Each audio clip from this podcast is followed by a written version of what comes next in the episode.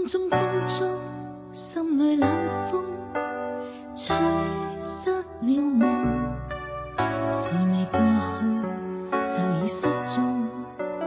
此刻有种种心痛，心中心中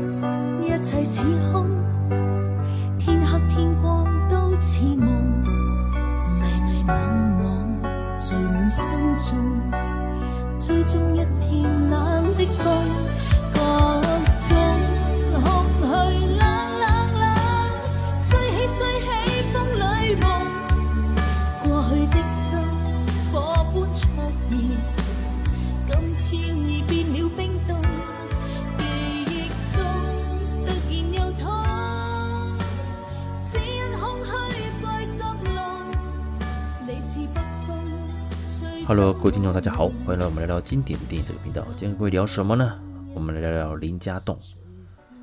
林家栋其实啊，在某个程度上来讲，也算是大器晚成的影帝了。哦，他还算是出道蛮多年了，出道可能将近哦三十多年了，然后才在二零一六还是一七年的时候哦，靠着树大招风，呃，得到了香港金像奖的影帝的肯定。而今年的金马奖啊，他也以那个《手卷烟》这部电影啊入围金马奖的最佳男主角。也就是说，在现在这个情况，在目前的影坛上啊，其实林家栋已经算是演技派的影帝级的一个超级演员了。而他在成为影帝之前呢，其实也有蛮多故事可以跟各位聊的啊，他也是努力了很久很久。所谓大器晚成呢，其实之前我也跟各位聊过，就是张家辉。张家辉当然当然他入行也很久，那这初期到后来哦，当然最最早是以喜剧方面的作品啊，让观众认识他。之后呢，他当然杜琪峰啊邀请他参演了《大事件》，他的演技跟戏路开始改变。之后遇到另一位贵人，就是林超贤导演。哦，两人也有许多重要的作品出现，当然也有张家辉的封地之作啊，经典了。好，那个有详有关详情呢，大家可以去我听听我们频道之前的作品，就是大器晚成的平民影帝啊，张家辉，我这边有一些比较详细的介绍。那我们回到今天主题，林家栋。林家栋当然他入行也很久，那最初他是在香港的无线电视啊，很活跃。啊，也有很多蛮脍炙人口的那个经典的作品哦，港剧方面。那我个人对他的印象啊，如果是港剧的话，那时候我还不认识他名字，没有特别记名字，因为那时候，呃，我呃我父亲刚好有在看，那时候好像 T TVBS 下面的频道有在播港剧嘛。其实我个人，我个人呢、啊，其实我比较喜欢看日剧跟呃日剧，哎，就是那种九集十集就结束了。至于你说像台湾的华剧，还是像大陆的。那个连续剧，或者是像韩剧，或者是台湾的本土剧，因为集数比较久了，哦，比较长，那我自己可能呃，因为工作关系，我也很难说固定一个时，呃呃，就是说每天追啊怎么样？那我个人也不是那种爱追剧的人呢，所以其实像港剧动辄也是数十集啊。那那时候刚好当年那时候还是还在念书，那两千年的金装四大才子啊，刚好那个有有电视有播嘛。我就跟着看，其中饰演文征明的就是林家栋啊，林家栋。不过那时候我对他名字现在没什么印象，因为他也不算是主角啦。反正总而言之就是啊，文征明啊，林家栋这个脸我就印象了。当然之后呢，对他第二次印象更深的，那就是零二年的《无间道》，这不用讲，我讲《无间道》，大家已经知道，这是哦港片中横空出世的经典中的经典了。啊，当然主角光环一定是刘德华，还有梁朝伟。当然，大家还会想到谁啊？黄 Sir 黄秋生，还有韩也饰演韩琛的那个曾志伟，还有谁？哦，还有陈慧琳。那还有谁？诶，傻强。那还有谁？那想不到了哦，没有开玩笑了。其实里面有个关键角色嘛，就是一样，就是跟刘德华同一组，然后在。最后的关头啊，在电梯的时候，哦，开枪把陈永仁，就是把梁朝伟打死，然后把刘德华救出来，但又反被刘德华哦打死在那个电梯，因为他自己也是啊韩琛派去那个警局卧底的小弟之一啦，啊，刘德华当然希望他的身份永远不要被人家知道，因为他毕竟他刚干掉老大嘛。那知道他身份的梁朝伟也被干掉了，当然剩下这位就是林家栋饰演的一个另外一位同事，他也把他处理掉了。那戏份不多哦，林家栋，可是这一两次的这个出现啊，确实哦让人印象深刻，就这个脸我记住了。之后啦，当然他也参演过蛮多电影的，可是坦白说。我相信大家对他印象应该也不太深，因为毕竟都是以配角，甚至称不上是什么，连第二男主角可能都称不上。就是说，它的整个的一个呃戏份上来讲，或者是这个受人瞩目的程度，其实都还不到位。那如果让各位让港片迷印象更深刻一点的话，哦，当然就是另外一部电影了，就是二零零五年的，哦，也是相当经典的，就是由杜琪峰导演的《黑社会》。以及零六年的黑社会第二集以和为贵，这个系列啊，到现在为止，当然还是影迷啊津津乐道，还有很多、很多文章啊分析这每个人人物的角色什么之类。当然，讲这部电影，因为杜琪峰导演他很会刻画，就是所谓的这种人人人与人之间的这种呃这种内心戏啦，每个角色的个性都很鲜明，所以其实黑社会里面不管哦这部电影两集嘛。不管哪个角色，他都有他的故事。其中呢，林家栋饰演的东莞仔，哇，也是让许多人非常有印象。讲到黑社会，当然你除了任达华啊，还有梁家辉，那第二集当然就是以那个古天乐哦，心狠手辣，也很猛。其中呢，有一个角色，其实他是为了寻找龙头棍而贯穿两集的，那当然就是东莞仔，就是林家栋。当时他的接到命令啊，那去到中国啊，就是到内地。去找那个龙头棍出来，那为了达成任务，他也跟另外一组人要派去找龙头棍的那个林雪那边也是不打不相识了，因为他们目的是一样的，好，其实都是同一个阵线，的，哈。那讲到这边，当然东莞仔其实在黑社会的前半段其实戏份很多，到了第二集以和为贵的时候，其实那时候大家就知道，因为想争那个阿乐后面的，就是任达华后面下一任的，其实有蛮多人的，除了。东莞仔表态了，那张家辉这个角色也有点兴趣，而吉米啊，就是古天乐，他是没什么兴趣的，可是他当然是后面是有一点怎么讲，不得不做、不得不干的那种被的状况之下而去竞选这个话事人。当然，任达华他根本不想交出去嘛，他想连任嘛，啊，所以第二集的故事当然就是也很精彩。这时候就发现，哇，林家栋好会演啊！好会演，真的，你会发现他的。所以当然说，你说《无间道》啦，还是让他之后的一些作品，包括像《天下无贼》啊，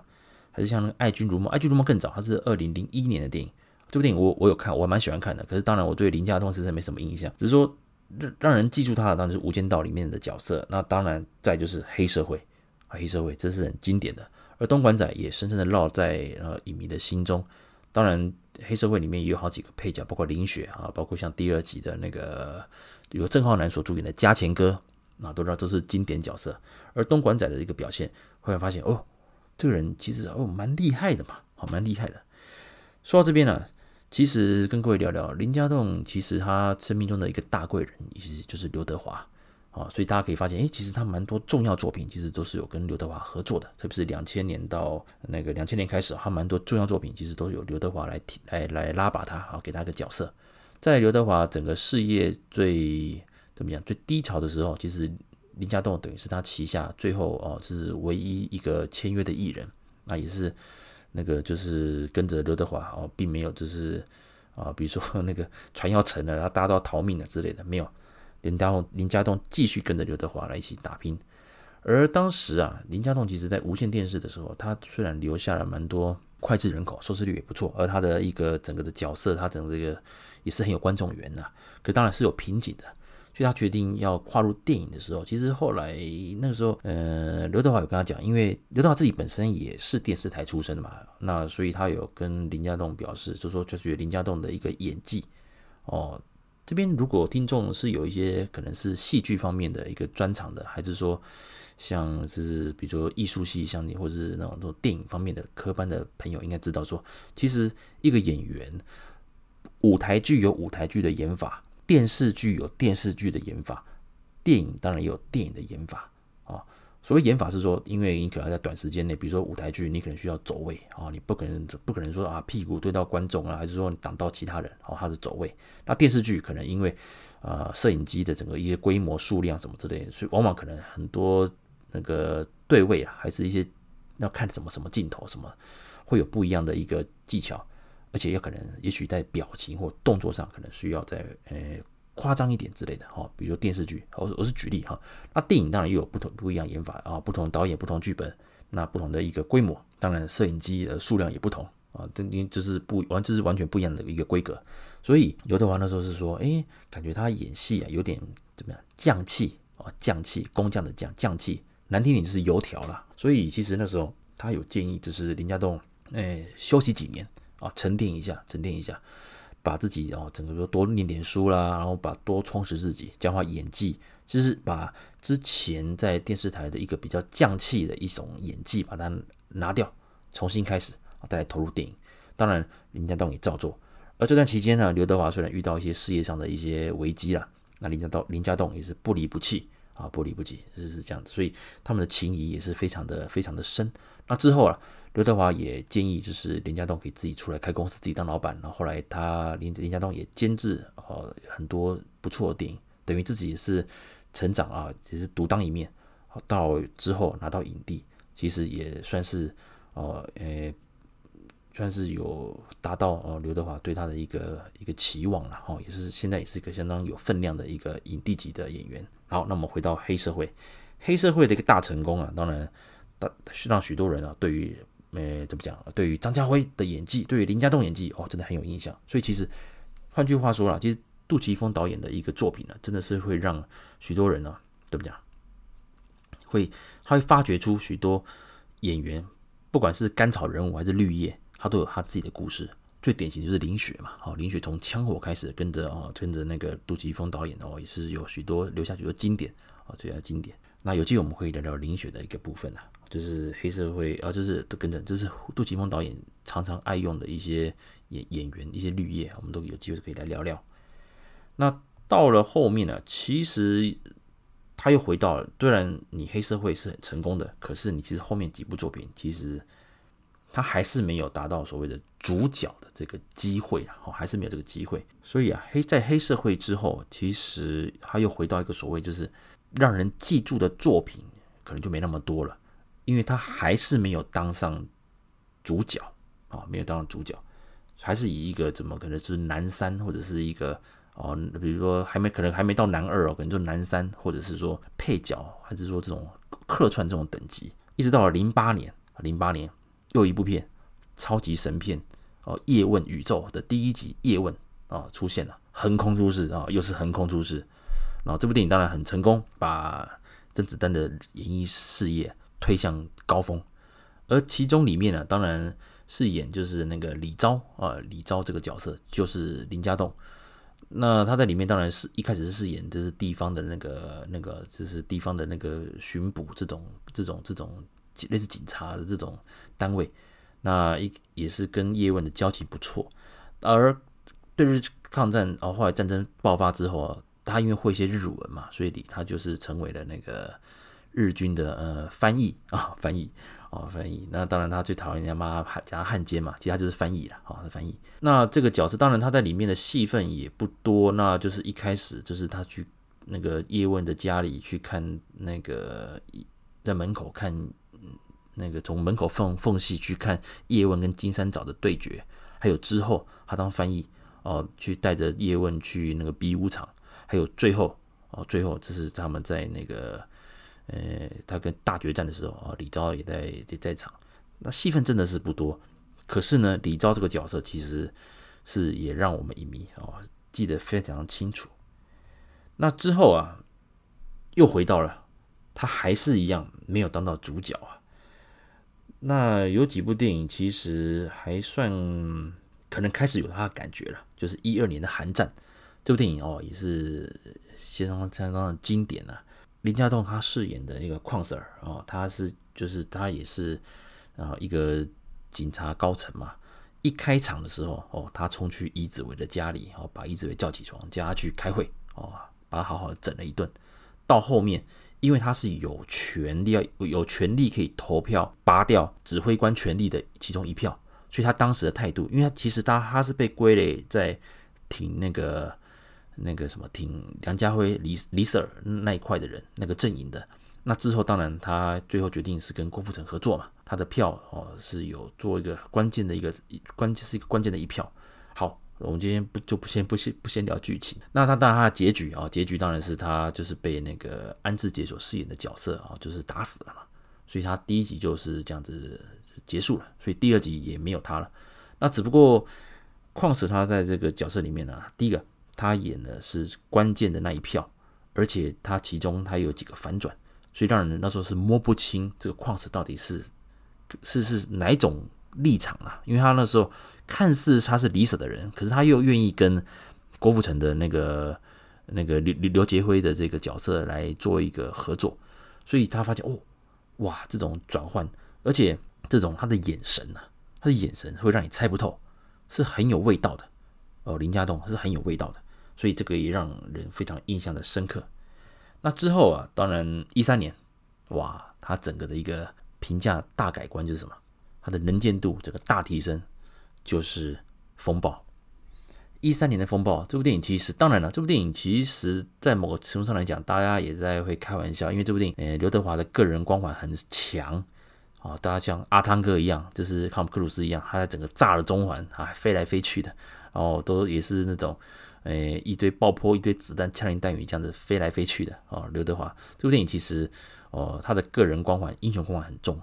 可是呢，这部电影很厉害，就是什么？刘德华把自己塑造成是一个不完美的英雄，为了破案，为了要结案，为了帮自己的好朋友报仇，他设下了一些坑哦，他等于设计了一些圈套，想引诱他觉得的那个坏人跳进去。当然，这部电影这部电影有有几个转折，那刘德华一看后来发现他做错了，偏掉了，他又必须要能够把他挽回挽回呀，所以他做了更多其他的事情，而其中呢。男一当然就是那个男主角，当然就是刘德华嘛。可是他呢，在这部电影电影在开拍的时候，他有讲，其实他这部电影就是要 promote 谁？promote 林家栋。这部电影他让林家栋担任就是等于男二，而他戏份很重哦。你要说他是接近是男一，其实也不为过，因为他在里面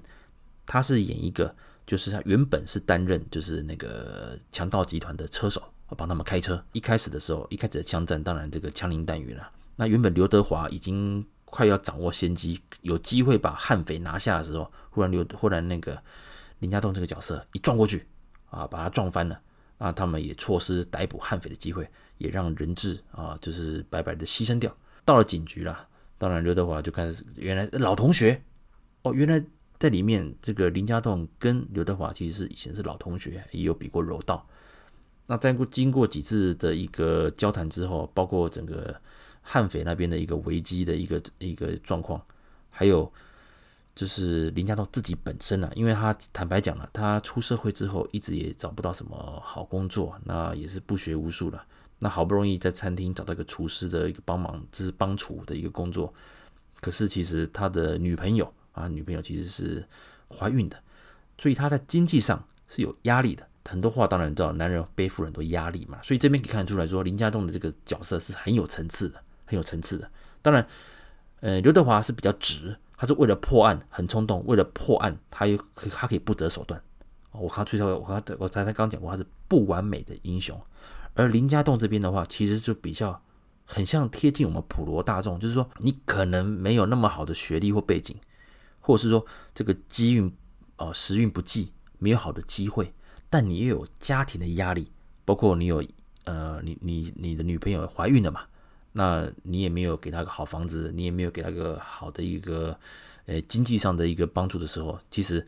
压力很大。再加上社会上对你的一个印象投射，会觉得你是啊没有用啦，啊这个那个什么，呃窝囊废啊这种。所以其实林家栋在里面，他在前半段他很闷，他真的很闷，但他需要肯定，需要被肯定，而且需要一笔钱。在这个情况之下，他决定就是说，他跟警察，就是跟刘德华合作。然而，这个所谓的卧底，呃，线人，算线人，跟着算线人啊。卧底是警察过去嘛？那他这个是他这算是线人，就是说他一样就接受了那个吕良伟到另一个集团的一个委托当他们的车手，而把他们的行动来偷偷的发报给那个刘德华啊，他希望能够让警方给他们一网打尽，然后来破案。但是呢，当然呃，其中遇到很多状况，所以呢，悍匪跟警察就在中环啊，香港的中环这种大闹区这样枪战。从这边开始发演啊，你会发现其实这部电影的节奏很快。那林家栋的一个转换到这边，其实已经是大场面的枪战了。当然，除了看刘德华表演之外，你会发现林家栋的一个心情，因为他为了通风报信，他手上也捡了一个手机在身上，所以一方面他除了要打 pass 哦，打出信号让刘德华知道之外，他自己又怕被发现，我，那个时候演的非常紧张。而里面这个大反派就是吕良伟嘛，哇，这个也是气势十足啊。特别他最后发现，因为那刘德华故意把电话反拨，让他的让林家栋的手机在他口袋震动，这样，嗯嗯，这样子震动，哇，吕良伟就知道了，哎，出发前我叫大家把手机处收好哦，不要带。你你既然有手机，对不对啊？此地无银三百两啊，就是你的嘛。哇，那个眼神呐、当梁吕良伟瞪瞪着他，然后那个。林家栋那种好像是那种哇嗨呀嗨呀嗨呀，戏呀戏呀戏呀，那个这种已经无助，再加上又被刘德华出卖，那个眼神之好啊！坦白讲，这部电影哦，如果让他当让他去当男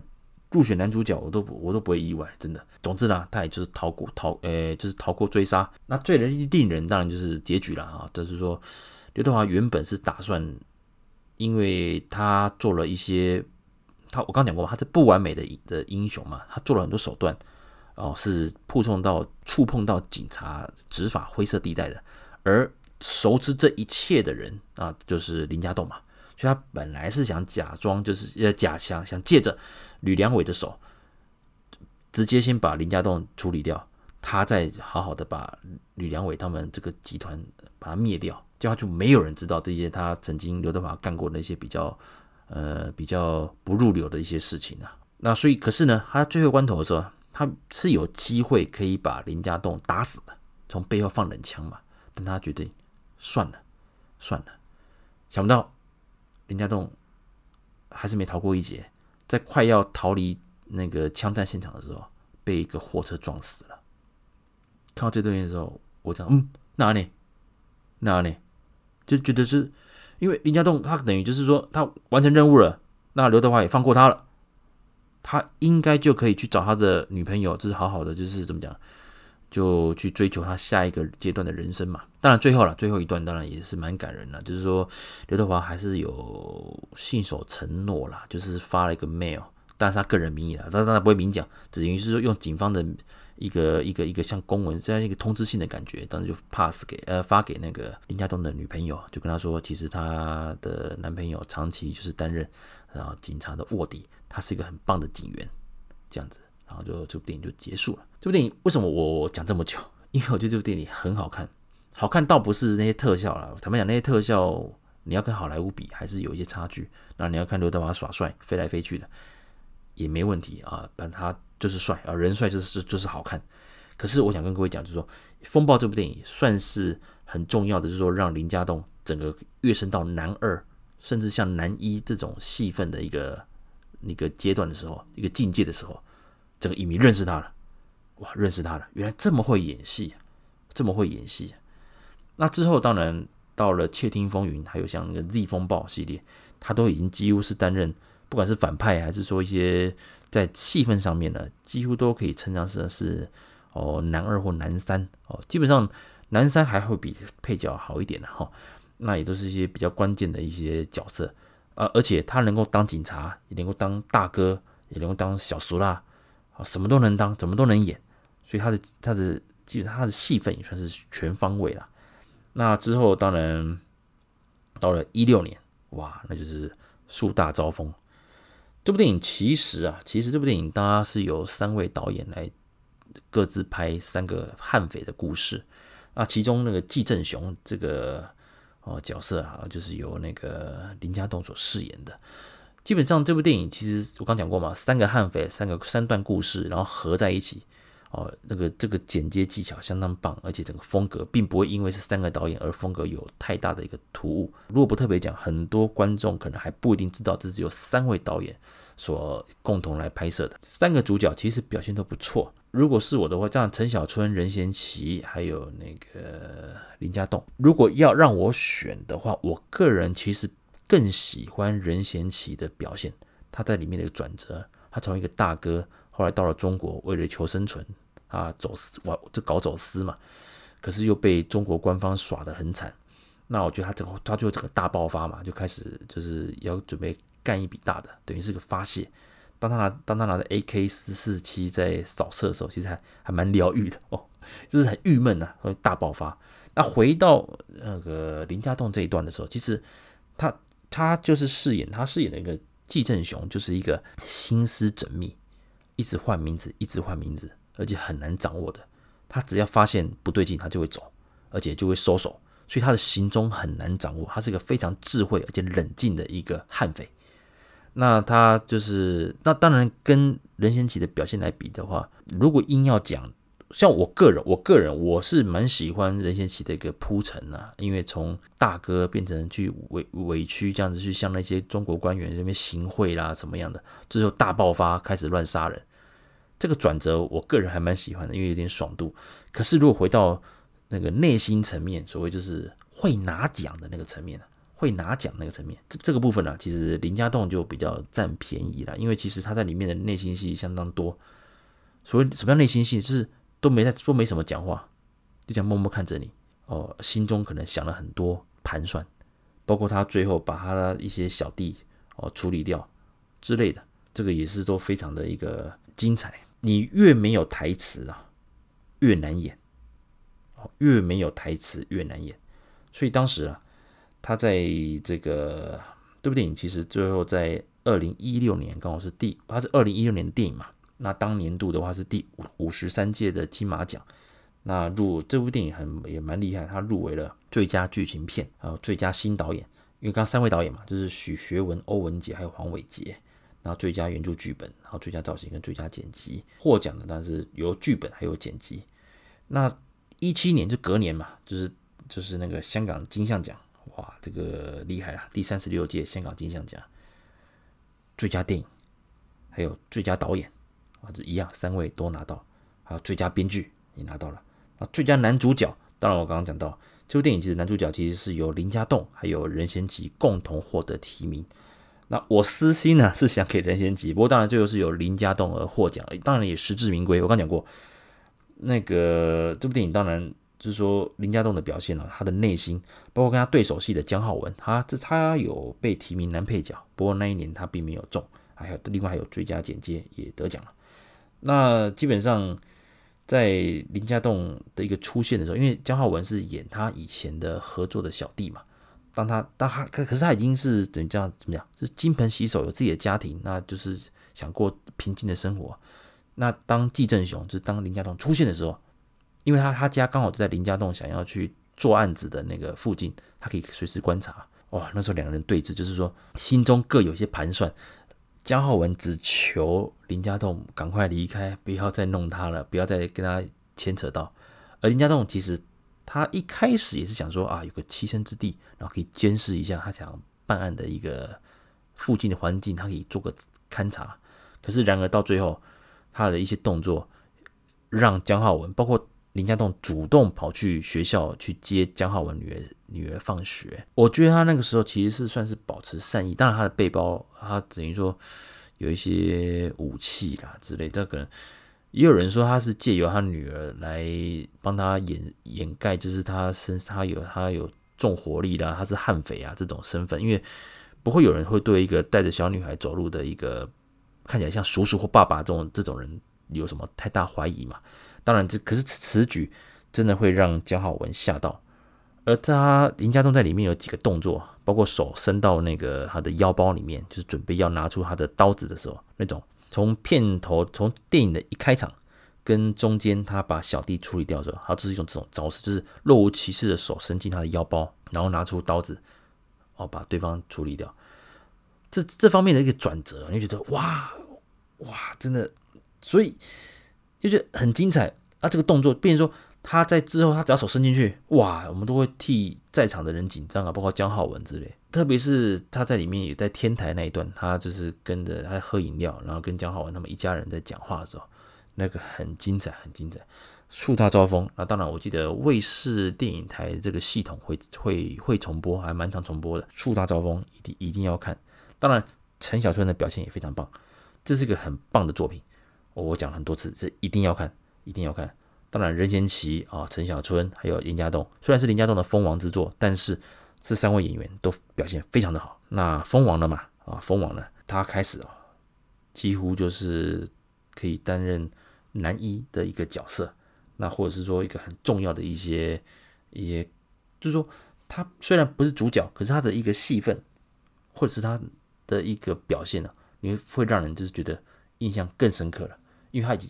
贵为影帝，可是他还是可以演到很多角色，包括那个像那个杀破狼里面的贪狼哦，他演的就是一个一个助手，一个秘书。那为了就是帮自己的那个主人啊，帮自己的老板啊，取得那个新鲜的器官呢、啊。他不得不干一些肮脏事，当然惹到了那个惹到了那个古天乐嘛，所以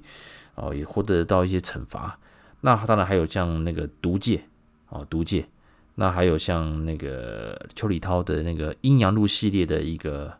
最后一集，应该可能是最后一集吧。他为自己致敬，就藏在你左右，表现都非常的好，非常的好看。那一九年当然演了《披风暴》，接着演了跟古天乐合作。啊，还有那个《追龙二之贼王》，还有《扫毒二天地对决》，基本上他已经就是除了他接演的电影啊，都除了票房之外，口碑都很好啊。所以其实他现在的一个分量啊，跟以前真是完全不一样了。在树大招风之后，真的完全就是他的气势。我们可以说，他跟张家辉啊，还有像古天乐，真的是在五十多岁的这个时代，是表现非常好的啊。那当然，到了二零年之后了。那像手卷烟啊，手卷烟，我个人也很喜欢。那之后像最近上映的梅艳芳啊，也都是非常的不错，他在里面角色哦，也都是有很重要的戏份。另外一部就《追虎擒龙》啦，那这部电影其实就是就是就是讲雷洛跟那个跛豪他们之间这种剧情，那比较有点老梗。那好不好看呢？它有点像是。很接近《金钱帝国》的这个架构。那在我在之前的一个介绍有稍微聊到这个部分，《追虎擒龙》就是连连有关 ICAC 系列这个电影这一集有聊到。那我对《追虎擒龙》这部电影其实就没有那么的推荐。可是林家栋在里面，他也饰演一个很热血的 ICAC 的干员，那最后也壮烈牺牲。如果是要看林家栋的个人表现，或者是古天乐的话，《追虎擒龙》也还不错啦，也还不错啦。哦，也去看，因为那部电影是我好几个影帝，有吴镇宇，有古天乐，啊，有梁家辉，有林家栋，还有那个郑则仕，哦，都是影帝级的。OK，好，那以上啊，其实讲这么多，我们再做一个总结啦，就是说林家栋当然他从电视圈出发，也是耕耘了很久。那遇到了刘德华给他的建议之后呢，他好好的就是花了好几年，真正就是没有接戏哦，好好的沉淀自己，把自己的演戏演技做一种蜕变，等于重新开始，从《无间道》的一个崭露头角，还有到黑社会让人记住他的脸啊，到风暴就是刘德华把他 promote 起来，再到了一六年的树大招风，堂堂的封影帝之作，封帝之作。一一直到现在，其实林家栋的作品也相当的精彩，而且它质量都非常好，也期待了哈林家栋能够继续啊，能够继续来有一个更多的经典作品啊。这边顺带一提，他在那个二零零一年的时候哦，他有那个监制一部电影叫《打擂台》啊，《打擂台》这部电影其实相当不错，那有机会我会跟各位介绍，也就是说。呃，林家栋他除了演员之外，他在当对于监制哦，当监制这种要找资金啊，这种当监制其实是很辛苦的。一部电影的成败，从监制开始哦，包括找资金啊，还有去策划这些事情，全盘去看，包括整个团队，你要能够说服电影公司接受你的作品，然后你的团队啊，包括导演找谁啦，你的 casting、你的选角找谁啦，其实监制是非常辛苦的。所以林家栋他虽然是大器晚成，可是作为一个全方位艺人，包括连自己当老板、自己当监制都能够做得非常好，所以他也是有很多地方都值得我们来学习。啊，也希望呢啊林家栋之后还有更多更多的经典作品来问世，来跟我们影迷一起来，让我们影迷能够继续欣赏到这些超棒的作品。好，今天就跟各位聊到这边了，我们下次再见喽，拜拜。